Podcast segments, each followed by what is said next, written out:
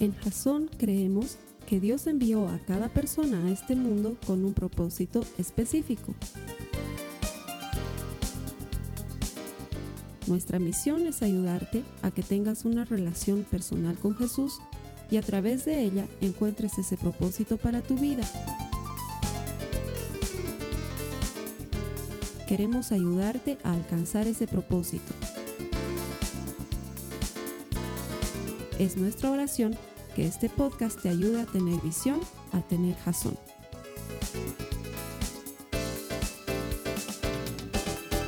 Buenas noches, gracias por conectarte a nuestra página web www.jason.info. Cada que te conectes puedes estar seguro que vas a encontrar algún recurso para ayudarte a desarrollar una relación personal con Jesús, porque nuestro objetivo es que te transformes en un auténtico seguidor de Cristo.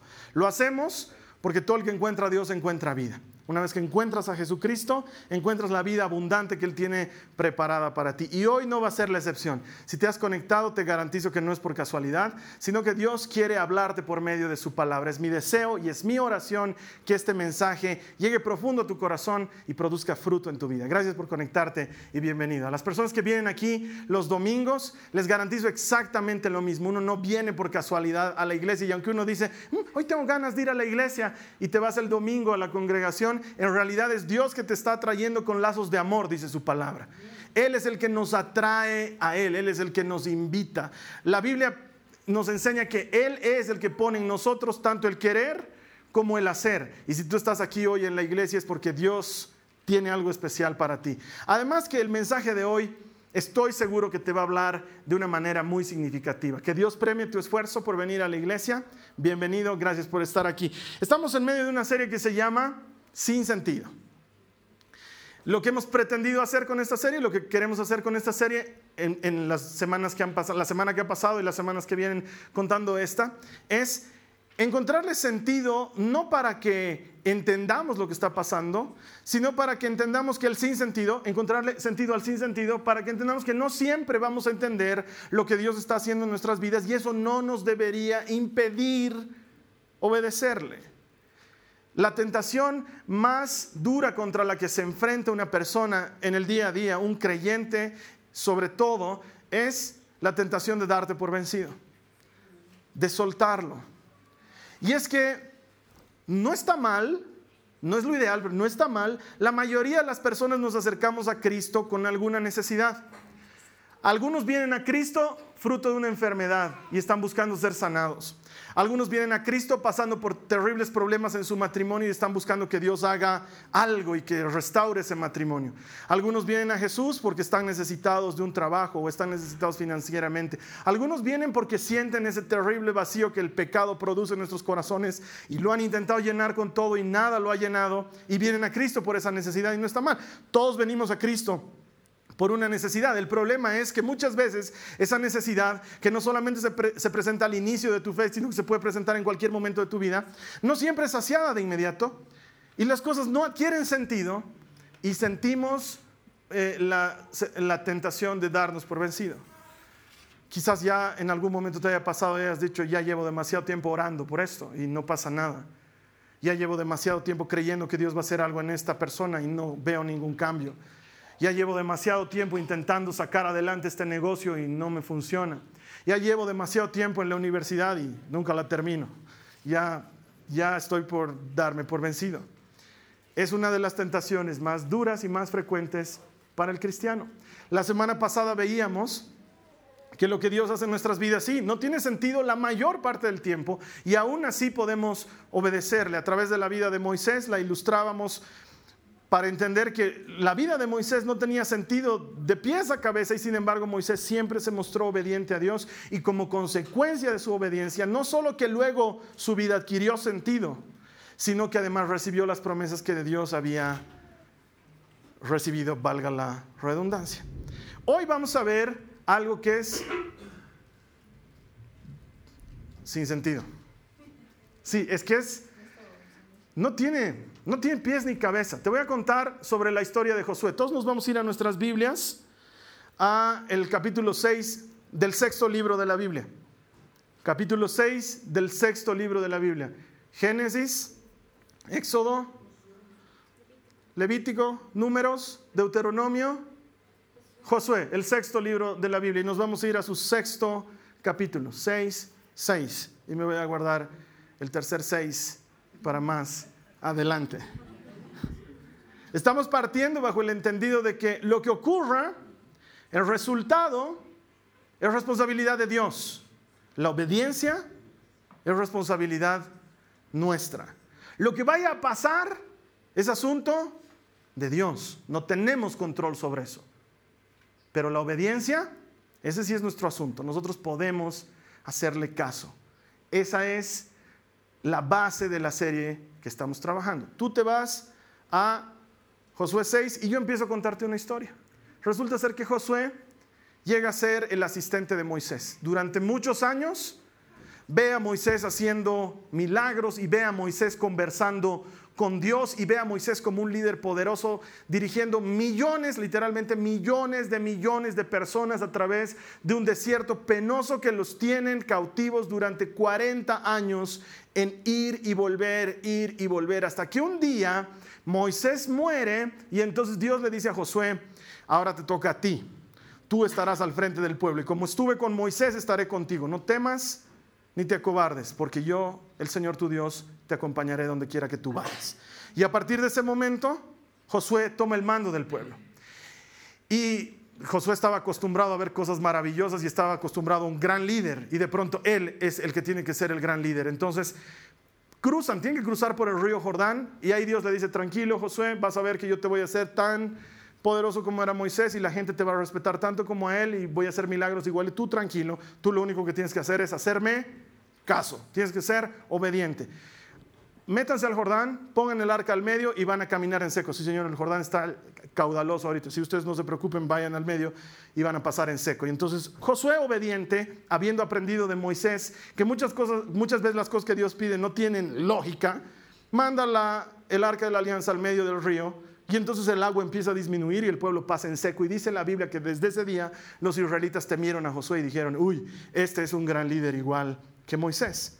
Y entonces vamos avanzando hasta que llega el momento en que tienen que conquistar el lugar, el lugar que les iba a dar las puertas a conquistar la tierra prometida. ¿Por qué? Porque cuando Dios te manda a conquistar algo, probablemente es porque ese algo ya le pertenecía a alguien más en algún momento, ¿sí? Eh, Dios te dice, es tuyo, pero vas a tener que pelear por él. Es tuyo, pero vas a tener que conquistarlo. La garantía es que yo te lo he dado. Ahora, solo Dios es el único que puede hablar en presente, hablándonos de algo que no ha ocurrido todavía, ¿no? Anda y ve porque yo ya te lo he entregado. Y los, los, gigantes siguen viviendo en ese lugar. Hazles batalla y sé valiente porque yo ya te he entregado a ese pueblo como ofrenda. Y tú dices, ¿Cuándo me los has entregado? Ya te los di. Lo que pasa es que tú no llegaste a ese capítulo todavía, pero yo ya te los di. Lo que pasa es que Dios tiene esa capacidad de estar en todo tiempo y en todas partes. Y entonces esto mismo le va a decir a Josué. Y eso me hacía pensar en algo.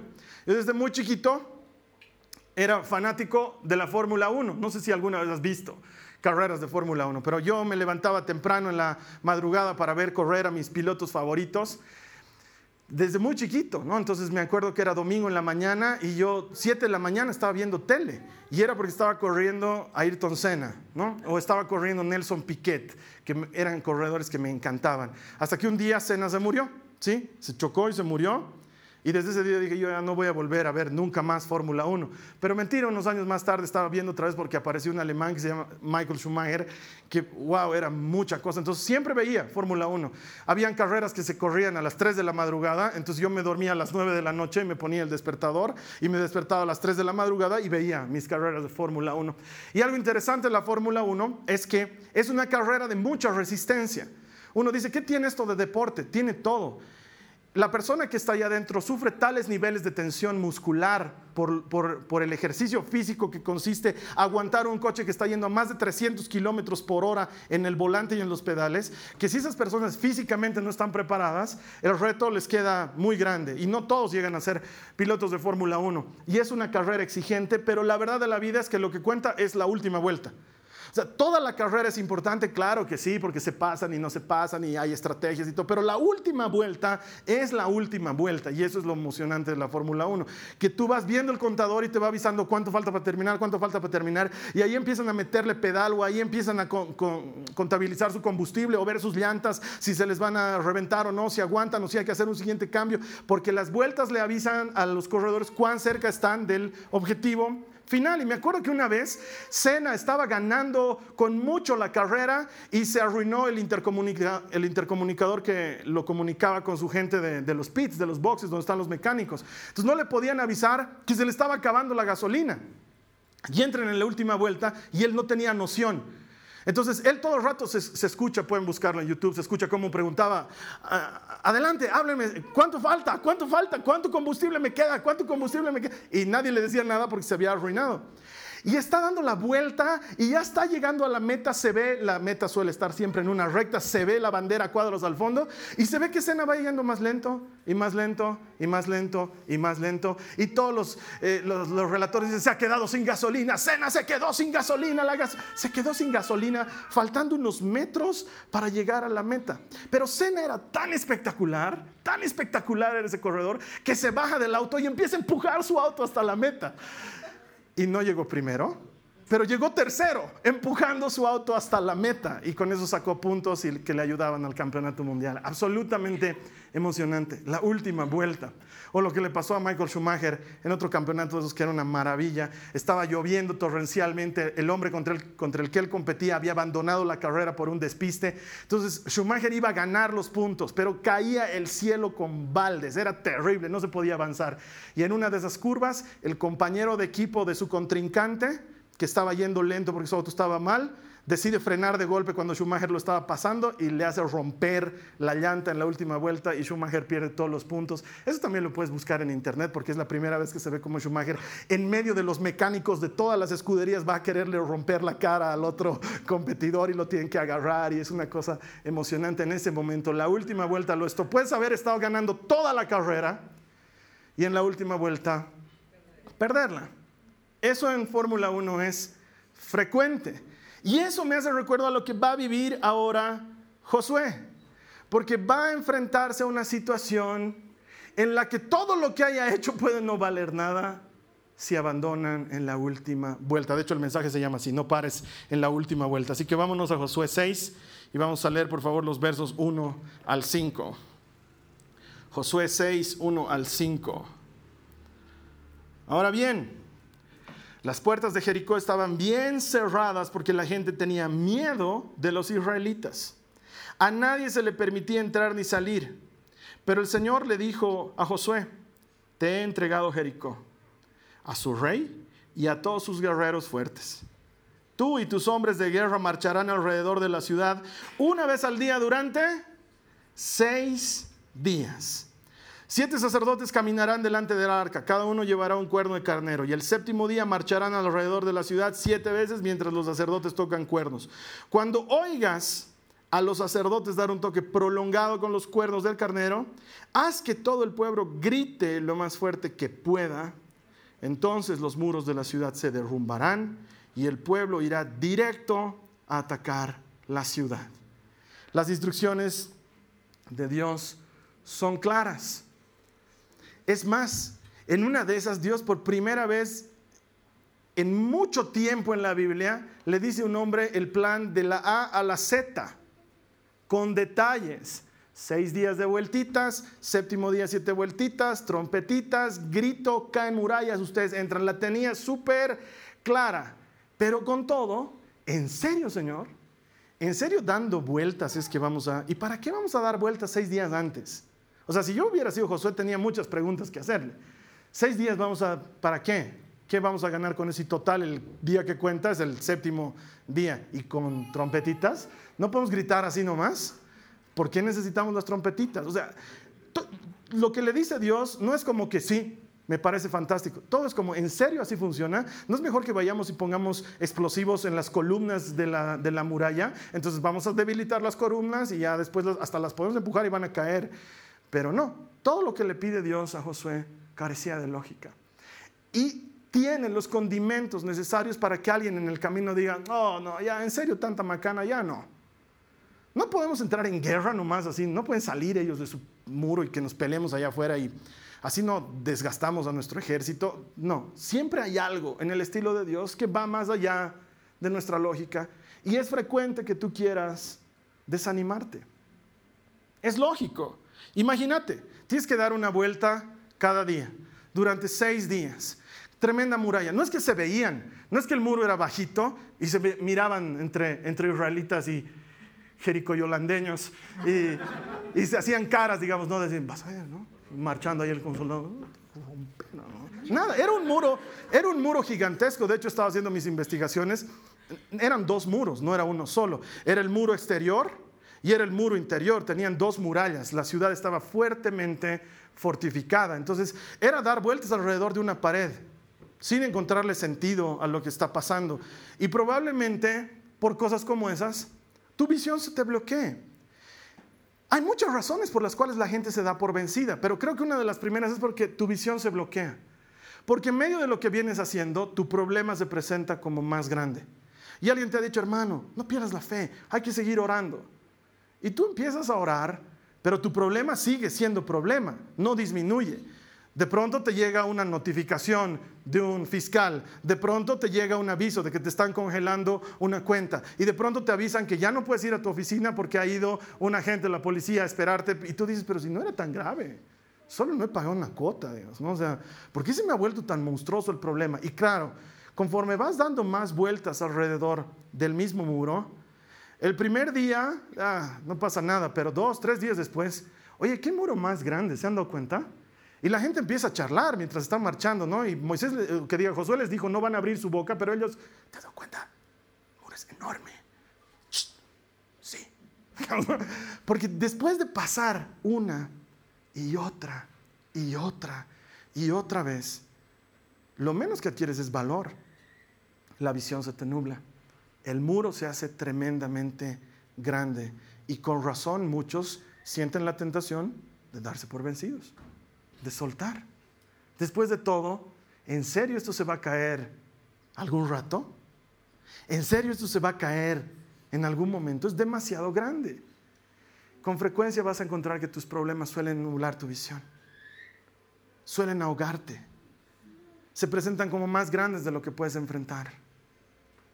No sé qué problema estés atravesando, todos enfrentamos problemas, pero la deuda suele parecer más grande de lo que es. Y la enfermedad suele mostrarse como más agresiva de lo que es. Y el diagnóstico médico no te alienta, al contrario, te desanima. Y hasta te da vergüenza pedir en tu compartimiento bíblico que la gente ore por ti, porque ya todas las semanas les dices, no, hermanos, no se olviden de orar y ya es, son muchas semanas que estamos orando y no vemos ningún progreso. Y tu visión como consecuencia se nubla, es inevitable. Pasas tantas veces por el mismo lugar, pasas tantas veces por la misma necesidad, pasas tantas veces por el mismo problema, que tu visión termina por nublarse. El salmista David dice algo muy interesante en el Salmo 121, los versos 1 y 2. Dice, levanto la vista hacia las montañas. ¿Viene de allí mi ayuda? Mi ayuda viene del Señor, quien hizo los cielos y la tierra. ¿Por qué hizo este salmo David? En esa época, cuando tú mirabas a las montañas, ibas a ver muchos lo que llamaban en ese tiempo lugares altos, que eran árboles frondosos o postes, en los que las adoradoras de una, eh, de una, de una diosa, obviamente falsa, que se llamaba Astarte, hacían eh, ofrendas, eh, ofrecían sus cuerpos, era prostitución pública de ofrenda en esos lugares altos. Entonces la gente que creía en esos dioses miraba a los montes y veía a la gente practicando prostitución en los montes y decía, bueno, pues nuestros dioses nos están protegiendo. Y por eso David pone esta ilustración y dice, eh, levantaré mis ojos a los montes. Claro, uno que no tiene idea del contexto de la época dice, ¿qué tienen de malo los montes o de bueno? Nada. ¿De allí viene mi ayuda? Pregunta el salmista. No, mi ayuda viene del Señor que hizo los cielos y la tierra. Pero sigue existiendo esa noción de levantar tu vista, levantar tu vista por encima del problema, por encima de la necesidad, por encima del muro, por grande que parezca, levantarla y mirar a, de quién, no sé si estoy usando bien el español, pero a de quién viene tu ayuda. ¿Y de quién viene tu ayuda? del Señor que hizo los cielos y la tierra. Y Él sigue estando presente. El problema está ahí, pero Dios también está ahí. No es que Dios se ha ido, no es que Dios se ha olvidado de ti. El problema es que damos tantas vueltas alrededor del muro que nos fatigamos y nos olvidamos por lo que estamos ahí. Y perdemos de perspectiva que Dios es el primero interesado en ayudarnos. Además, ojalá pues el progreso fuera notorio. No sé si te ha pasado, pero tanto dicen, no, hay que comer sano. Y tú nunca ves los beneficios de comer sano. O sea, si uno comiera un brócoli y te, saldría un abdominal, eh, ojalá fuera así, ¿no? ve? Si fuera así, hermanos, yo viviría tragando brócoli. Es más, habría brócoli servido para todos durante el servicio y tendríamos autorización de comerlo todo el tiempo, porque imagínate que cada que comes un brócoli, el bíceps crece un poco y dices, ah, comer sano da sus frutos, ¿no? Y oh, crece un poco más. Pero no es así. No es así. Es más, muchos de nosotros aquí llevamos meses comiendo brócoli y no pasa nada. O sea, y todos te dicen, es bueno para tu sangre. Yo la noto igualita mi sangre. Sigue igual de oscura y sigue igual de sangre. No, o sea, no, no es que va, ha variado un poco, no notas la diferencia. O es como cuando vas al gimnasio. Yo odio hacer ejercicio. Odio hacer ejercicio. Y odio a los que disfrutan haciendo ejercicio. Hermano, pero tú eres pastor. Sí, pero no soy perfecto. Oren por mí. Odio a esa gente. Están tan felices ahí disfrutando. Y es la cosa más fea del mundo porque encima no ves progresos. O sea, te has ido a matar. Y, no es que no he intentado, te has ido a matar, has hecho cardio en la máquina estacionaria de correr y luego has hecho bicicletas y luego te has subido al step y luego sumas cuántas calorías has quemado en todo ese ejercicio, 347. Y tú dices, mi, Skittles tiene más calorías que todo lo que me he matado y no ves el beneficio. Te miras al espejo y sigues igual de gordo, no pasa nada. Ojalá pudiéramos ver, como en la Fórmula 1, cuántas vueltas nos faltan. Pero la vida no es la Fórmula 1. No ves el progreso. Estás caminando y caminando y no sabes cuánto te falta para que el muro se caiga. Mire lo que sucede en los versículos a continuación. Ustedes no se muevan del capítulo 6 de Josué versículos 6 al 14. Dice, entonces Josué reunió a los sacerdotes y les dijo las instrucciones de Dios. Tomen el arca del pacto del Señor, asignen siete sacerdotes para que caminen delante de ella, cada uno con un cuerno de carnero. Después dio estas órdenes al pueblo, marchen alrededor de la ciudad, los hombres armados irán al frente, detrás del arca del Señor. Después de que Josué le habló al pueblo, los siete sacerdotes con los cuernos de carnero comenzaron a marchar en la presencia del, del Señor, sonando los cuernos mientras marchaban. O sea, era la marcha y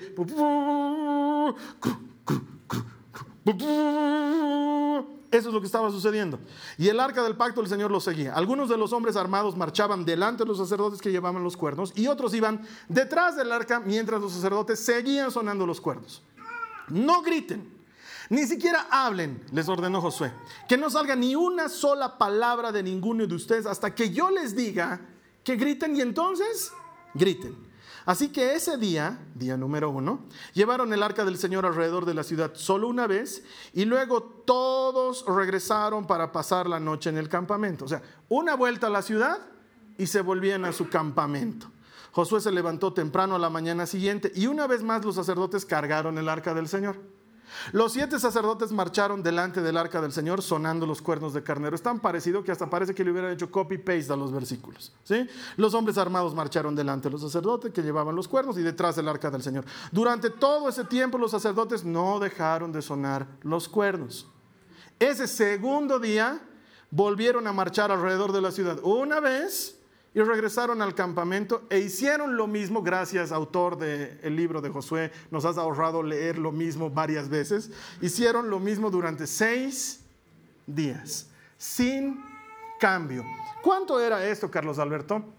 Una vuelta alrededor de Jericó, según he estado investigando, y no me quiero equivocar, quiero leer el dato, era el equivalente a darle cuatro vueltas al estadio Hernando Siles.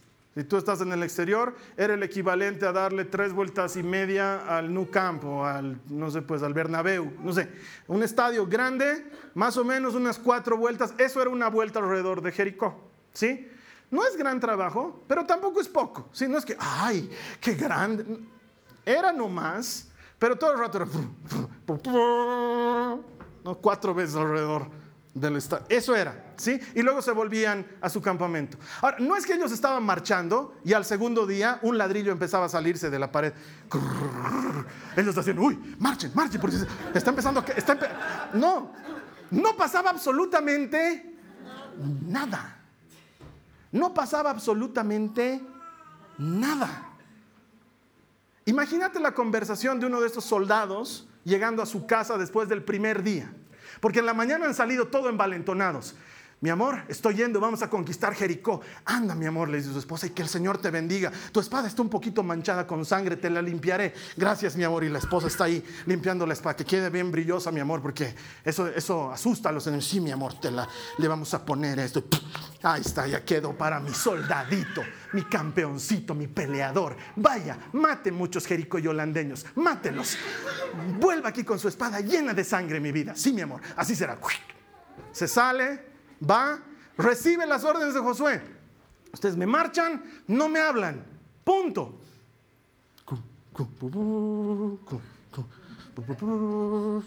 Vuelve a su casa y su esposa está ahí, ansiosa. ¿Cómo le ha ido a mi capitán? ¿Cómo le ha ido a mi campeón? Ese mi soldadito, ese mi peleador. ¿Cuántos ha matado? ¿Cuántos ha matado? Cuéntenme. Y él llega y. Um, o sea, no, no, no, uno no siempre mata de entrada, ¿no? O sea. Además hay que hacer caso a Josué, tú sabes, Josué es el que manda y hoy ha sido más así como, como una, no sé, una vuelta al reconocimiento, digamos. Es, o sea, es para que nos acostumbremos al peso de la espada, seguramente.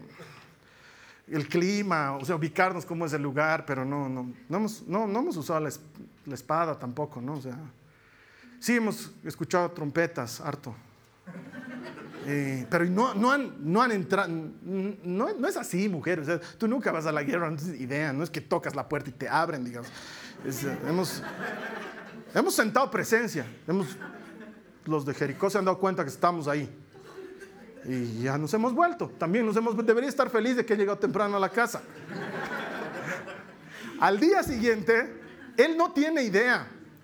Porque sabes qué? Hay algo que me llama poderosamente la atención de este pasaje. Dios le dice a Josué, marcharán por seis días, una vez, una vuelta a la ciudad cada día. Y el séptimo día, siete vueltas, y entonces griten y entran. ¿Sí? ¿Se acuerdan que lo hemos leído? Pero cuando Josué va a decirle a la gente, no les dice lo mismo. Él les dice, ustedes van a marchar, y cuando yo les diga, griten. Y nunca les dijo qué día iban a dejar de marchar. Nunca. Lean en su Biblia. No dice. Josué sí sabía que eran siete días. El resto de la gente no tenía idea. Es como que a ti te lleven al gimnasio y te digan, trotá. ¿Hasta cuándo? Tú trotá. Y el entrenador se vaya. Y tú estás trotando. Ya ha pasado media hora, no vuelve el desgraciado. Ya ha pasado una hora, no vuelve, ya te estás muriendo. No vuelve, nunca vuelve. Nunca te dijo cuándo iba a... Así es. Nunca les dijo hasta cuándo tenían que dar vueltas. Entonces el día siguiente se levanta este soldadito, pone su espada y se sale y su esposa le dice, hoy día sí, hoy día. Y él no sabe qué responder porque no le han dicho, al solo le han dicho, marcha. Entonces le dice, sí, hoy, fija. Porque Josué es un tipo agresivo, él es, sí, y se sale y adivinen qué pasa el segundo día. No es que de repente una grieta en la pared, porque ya era segundo día. Ah, bueno, estamos marchando, está funcionando. Nada, no pasaba nada. Esa noche vuelve a su casa. ¿Cómo le ha ido a mi campeón? ¿Cómo le ha ido? Me doy. ¿Dónde está la sangre? ¿Dónde está la sangre? Él ya tiene vergüenza. Imagínatelo el cuarto día.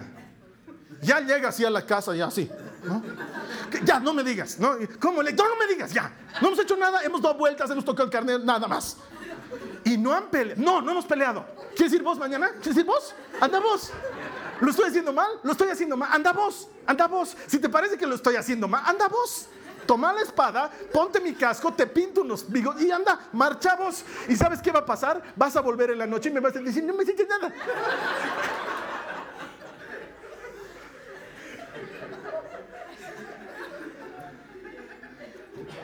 Pero se parece a muchas cosas que nosotros vivimos. Llevas meses orando por tu marido meses orando por tu marido, el tipo sigue igual. No es que has orado y ahora ah, ah, he orado esta semana y lo he notado más cariñoso, lo he notado un poco más... No, sigue siendo el mismo pedante de siempre.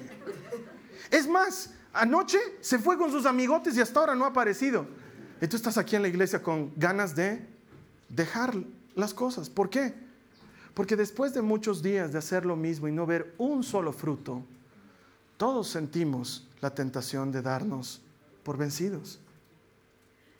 El mayor índice de abandono en los gimnasios se da en las primeras semanas. ¿Por qué? Porque no ves un triste fruto. Y alguien viene y te dice, no, le estás haciendo bien a tu organismo. Pamplinas. El lechón le hace bien a mi organismo. La satisfacción es inmediata. Como un pedazo de carne con grasa y ese rato siento la satisfacción. No sucede lo mismo con tríceps. No es lo mismo. Y sientes la tentación de darte por vencido. Has estado haciendo lo que el médico te ha dicho. Has hecho el tratamiento. Estás comiendo lo que te ha dicho, has empezado a ejercitar, has empezado a vivir una vida sana, estás tomando la medicación que te ha asignado y van a sacarte una nueva muestra y te dicen, no, el problema se ha agravado, Señor. Y tú dices, ¿y entonces para qué miércoles me he privado el otro día en el cumpleaños del fulano no comer la torta? Y con más bronca quieres ir a comer esa torta y todas las tortas que puedas porque no ves ningún fruto. En tu oficina te han dicho, son dos meses más, hermano, dos meses más que te van a ascender. Ya me han dicho, te vas, fija, te van a ascender a vos, tú eres el siguiente en la línea. Dos meses más, es solo un empujoncito. Dos semanas más tarde, a tu amigo lo ascienden. Y tú dices, oye, yo me estaba, tú me has dicho que, sí, hermano, ahora que yo estoy aquí arriba, yo te voy a jalar, hermano. Yo te voy a jalar. Ahora que yo estoy aquí arriba, yo te voy a traer, hermano. Tú seguí, te he dicho dos meses, pero eso me has dicho hace dos semanas. Por eso, pero ahora que soy jefe, veo que son dos meses. O sea, mentele dos meses. Y tú dices, ah, la montaña. Yo quiero dejarlo. Sientes la tentación. Es, es normal. Has pasado clases hasta el cansancio, te han puesto matemáticas hasta mientras duermes y vas y das examen y te sacas mala nota. Y entonces vuelves a tu casa y le dices a tu mamá, mamá, mamá, el problema soy, soy tarado, soy tarado. No he nacido para las matemáticas, no, no puedo. Pero, hijito, ya me han puesto clases, ya me han ya el cumón, ya todo ya.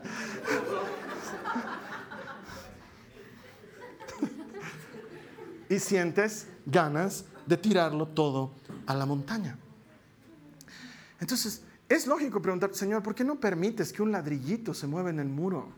para subirles el ánimo. No hubiera sido fantástico, no, no hubiera sido altamente motivador que cada día que Israel marchaba, cada día el muro baje un metro. Hubiera sido altamente motivador porque hubieran visto y hubieran dicho, ya, falta nada, chicos, marchemos con ganas porque miren ese muro ya hasta que se cae, ya hasta que se cae. Pero no es así. No veían nada. Señor, ¿por qué permites esto que no tiene lógica? ¿No es más motivador lo otro? Y la respuesta de Dios no la tengo, pero no será ¿No será que Dios quiere que te acostumbres a caminar por fe y no por vista? ¿No será que Dios quiere que nos acostumbremos a que la vida con Él es una vida por fe y por ende no podemos ver lo que Él está haciendo detrás de bambalinas? Pero es que es altamente motivador, sí, pero no te olvides que Dios no está persiguiendo nuestra motivación, Él está persiguiendo nuestra obediencia. ¿Qué tal si yo en este momento te digo, aquello por lo que estás orando no va a pasar? ¿Aún así seguirías orando? ¿Qué tal si yo te digo, aquello que estás buscando que Dios te Dios no te lo va a dar? ¿Aún así seguirías buscando eso de Dios? ¿O dirías, no, lo suelto, entonces ya para qué? Entonces ya para qué? Porque todas esas cosas están persiguiendo lograr algo en ti antes que darte algo a ti, si me entiendes. Dios quiere hacer algo en ti antes de darte algo a ti. Mientras el pueblo de Dios está dando vueltas alrededor del muro de Jericó, Dios está haciendo algo en el pueblo de Dios. En Jericó nada. Él sabe que Jericó es cosa ganada. Con los que ha tenido problemas durante 40 años es con ese grupito de rebeldes que está dando vueltas alrededor del muro. Él sabe lo desobedientes que somos. Sabe lo indisciplinados que somos. ¿Sabe con cuánta frecuencia nos emocionamos y decimos, ay, sí, yo me anoto para tal servicio y dos semanas más tarde, hermanos, no voy a poder ir. Hermanos, tengo esto.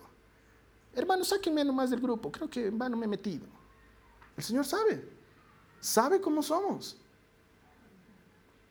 Entonces quiere entrenarnos a que aprendamos a caminar por fe antes que caminar por vista. Porque la vida no es Tetris. ¿Has jugado alguna vez ese juego? Es muy de los 80, pero es una gran ilustración. Tetris era una belleza de juego porque habían unos bloquecitos que caían. ¿sí? Tú los podías hacer girar, los podías hacer girar y los podías mover de lado a lado. Y cada que se formaba una línea entera, reventaba y tú ganabas puntos. Pero la vida no es Tetris. Ojalá pudiésemos ir eliminando líneas y saber que estamos progresando y ver el puntaje y decir, ok, estoy a tres oraciones de lograrlo. Tres oraciones y ya, oro esta noche, oro mañana en la mañana, doy gracias por los alimentos, listo, lo logré. Pero no es así. Ojalá pudiésemos ver ese avance. Ojalá. Estoy a cinco domingos. Son solo cinco domingos. Es chuparme una serie y media y ya. Es cinco domingos y lo logro. Y, vendrías además con emoción, tarjarías en tu calendario y dirías, wow, me faltan cuatro domingos. Son cuatro domingos, tengo que solo cuatro domingos. Pero no es así. La vida no es Tetris. Y el progreso no se percibe. Y Dios sigue entrenándonos a que caminemos por fe y no por vista. Quizás porque Dios quiere que aprendamos a poner nuestros ojos en Él y no en lo que vamos a recibir. Porque la mayoría de nosotros estamos orando, anhelando, luchando, buscando eso. Y Dios quiere que pongamos nuestros ojos en Él. Y para eso muchas veces te va a hacer dar vueltas. Algo que no tiene ningún sentido en la vida. Es más, muchas veces nos quejamos de eso. No me han hecho dar vueltas. Eso significa que has perdido tu tiempo. ¿Cómo te está yendo tu proyecto? No, estamos dando vueltas. ¿Qué quiere decir eso? Estás perdiendo tu tiempo. Y muchas veces Dios quiere tenerte dando vueltas. Hasta que tu enfoque pase de las cosas a Dios. Hasta que tu enfoque esté en Él. Y como en la Fórmula 1, cuando tienes aviso de última vuelta, le meterías pues con ganas. Pero esto no es la Fórmula 1, ni es el fútbol. En el fútbol los jugadores saben. Saben cuánto falta para que termine el partido. Por eso muchas veces ves que el partido, faltando 10 minutos, se muere, también se apaga. Y los jugadores empiezan a soncear entre ellos. Pero avanza todo el público. ¡Ah, Siguen. La botan afuera. ¡Ah! Se tiran al piso. Se mueren un rato. ¡Ah! Se paran, ¿no?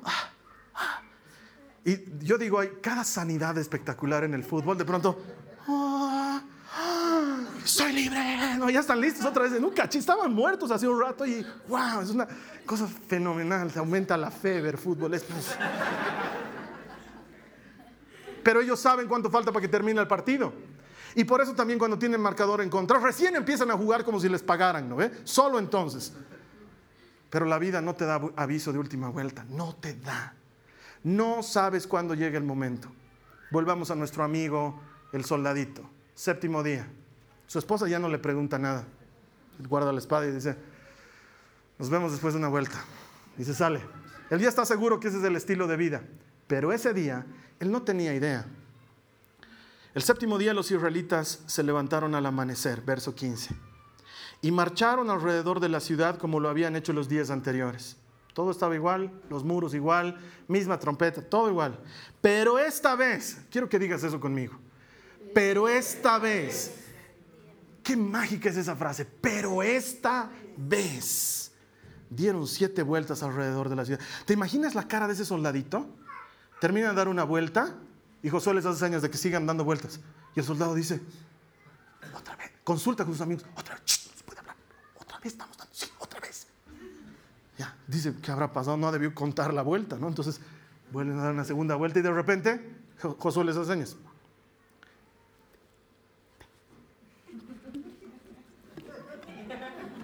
O sea, no cabe de... Por primera vez están haciendo algo distinto. Pero esta vez dieron siete vueltas alrededor de la ciudad. Ellos no sabían, Josué no les había dicho, salvo que él les iba a decir, cuando yo diga griten, ahí, griten. En la séptima vuelta, mientras los sacerdotes daban el toque prolongado de los cuernos, ya imagínate la emoción, uh, uh, ahora sí, ahora sí, ahora sí, Josué les ordena a los israelitas, griten, porque el Señor ha entregado la ciudad. ¿Te imaginas cómo han gritado esos hombres? Las ganas con las que han gritado. Hasta el más desorejado ya estaba en tono por siete días de carnero. O sea, ya no hay cómo te escapes después de siete días. ¡Ah! Ese grito ha debido ser la cosa más espectacular de la vida. Pero no, nuestro amigo el soldadito ese día no fue. En la mañana su esposa fue a levantarlo y le dijo, mi amor, despiértate, tienes que ir a matar. ¿Qué me que matar? No quiero ir. Ya no voy a ser soldado. Me voy a dedicar a otra cosa. Saca la harina, vamos a hacer pan. Pero tienes que ir a conquistar. No, ya no. Me hacen perder el tiempo. Vueltas ahí. No quiero. No te rindas en la última vuelta. Pero es que Carlos Alberto, no sé cuál es la última vuelta. Exacto. Tal vez la única razón por la que estoy aquí este domingo es para decirte, por favor, no te rindas. Porque no sabes si estás en la última vuelta.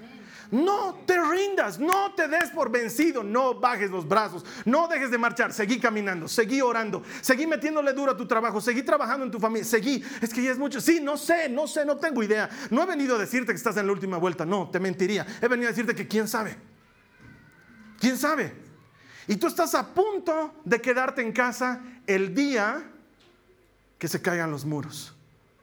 ¿Quién sabe? Este es el mensaje. No tengo idea porque sería un iluso de prometerte que eso va a pasar. Pero quién sabe hoy. ¿Quién sabe hoy es el día de tu última vuelta? Tal vez este es el último día. Tal vez estás a una oración. Tal vez estás a, a un esfuerzo más.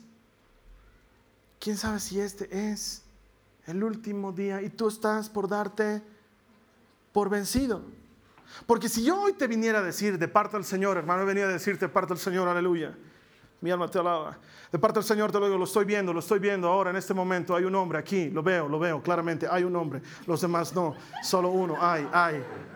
Lo veo claramente. El Señor me dice, ah, ah sí, este hombre tiene ojos, tiene ojos y, y tiene dos cejas. Para ti, dice el Señor. Ah, ah, es un hombre que ha venido, aleluya, ha venido con camisa, está con camisa. No, está con polera, es una polera, es una camisa, no la tengo clara. y para ti dice el Señor, para ti dice el Señor, hoy es tu última vuelta. Pero no puedo decirte eso. Porque no lo sé, no lo sé. Y sin embargo sé que si tú supieras que es tu última vuelta, le meterías con ganas. Si tú supieras que es tu última vuelta, seguirías en esa oración. Si tú supieras que es tu última vuelta, seguirías intentando y volverías a ir al médico y volverías a intentar salvar tu matrimonio y lo harías una vez más. Porque alguien ya te ha dicho que es la última vuelta. Ahora yo vengo a decirte de parte del Señor, no tengo idea, pero quién sabe. Tal vez es la última vuelta y por eso tú estás aquí hoy en la iglesia escuchando este mensaje. Tal vez es la manera que Dios tiene de decirte, no te des por vencido. Hay que seguir marchando es una vuelta más. No pares en la última vuelta. No pares en la última vuelta. No tiene sentido abandonar cuando todo ya está listo para que ganes la carrera. No tiene sentido. Seguí marchando, seguí caminando, seguí confiando. Ah, mi hijo es caso perdido. No, tal vez es la última vuelta. No, yo creo que mi marido esta vez ya se va de la casa. No, tal vez es la última vuelta. Tú seguí creyendo en el Señor, seguí haciéndole caso, seguí confiando, seguí perseverando en su palabra. Caminamos por fe, no por vista, no porque un ladrillo haya caído, sino porque Dios quiere que pongas tus ojos en Él. El otro día un hermano me preguntaba, hermano, ¿y por qué sigues predicando? Ahora me dicen que predicas todos los domingos. Sí, le decía. A veces no siento que predico. Están ahí todos, callados.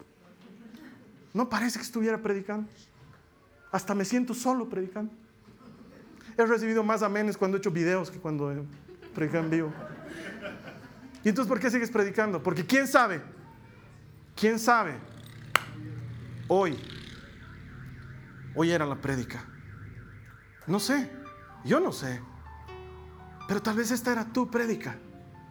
Quizás por esta prédica, algún día mañana digas, estaba por darme por vencido y hubo un mensaje que me detuvo de hacerlo. Y hoy tengo esto que Dios me entregó. Tal vez, tal vez era este domingo. Tal vez por eso había que seguir predicando. Tal vez, no lo sé. Pero nunca te des el lujo de dejar la carrera en la última vuelta. Sobre todo cuando no sabes cuándo es la última vuelta. Y entonces te puedo decir que si vives cada día como si fuera tu última vuelta, tarde o temprano vas a tener la razón y verás las promesas de Dios.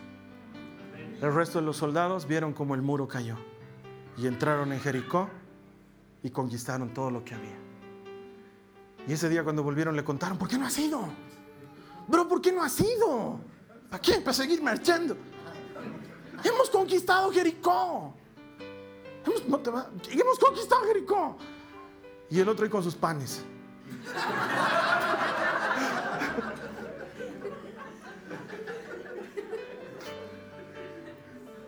No abandones la carrera en la última vuelta. Tú no sabes cuándo sucederá eso, pero sucederá. Va a haber una última vuelta. Dios va a responder tu oración. Él va a entregarte lo que estás esperando. Dios está al final de esa vuelta. Amén. Vamos a orar, vamos a cerrar nuestros ojos. Cierra tus ojos, por favor. Quizás tú has sentido el deseo de, rendirte. Tal vez has sentido ese deseo de ya no seguir adelante con esto, no tiene sentido. Lo vengo intentando mucho tiempo y ya, ya estoy cansado. Entonces es un buen momento para orar, para que Dios te dé fuerzas, para pelear por ese matrimonio, para recuperar a ese hijo, esa hija que se había perdido, para recuperar esa relación agotada, para, para recuperar ese brío que tenías cuando emprendiste ese negocio. Tal vez este es el momento, tal vez este era el mensaje. Pero primero Dios tiene que trabajar en nuestro corazón. Vamos a alinear nuestro corazón porque si supieras que Dios no te lo va a dar, aún así seguirías intentando. Y siempre me va a sorprender la respuesta de estos tres amigos de Daniel en el foso.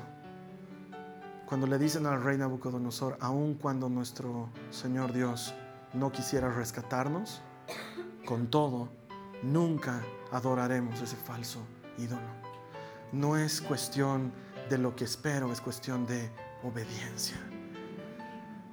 Cierra tus ojos, dile al Señor, Señor, quiero tener un corazón obediente.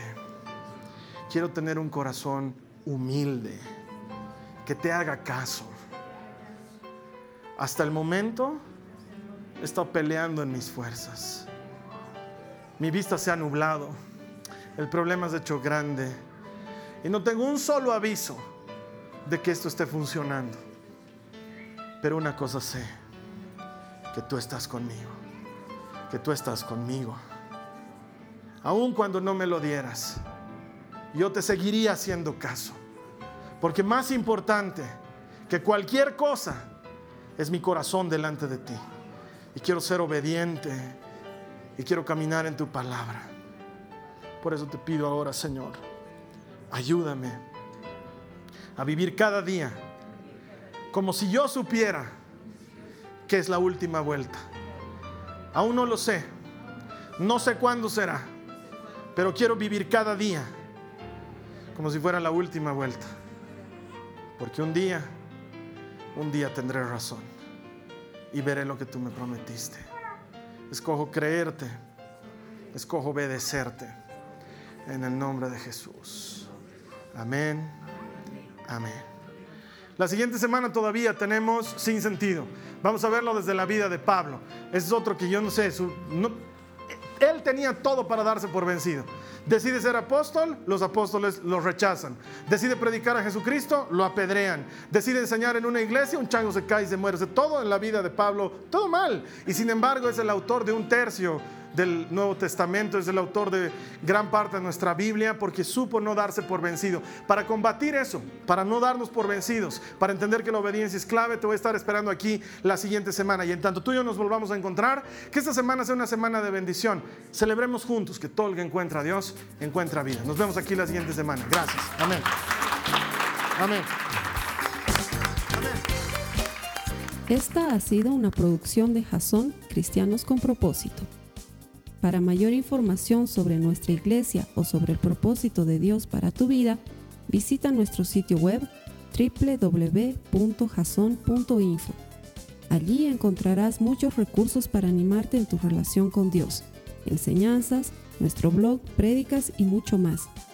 Te lo deletreamos www.jazon.info. También puedes visitarnos en nuestro sitio en Facebook www.facebook.com barra Que Dios te bendiga abundantemente. Muchas gracias.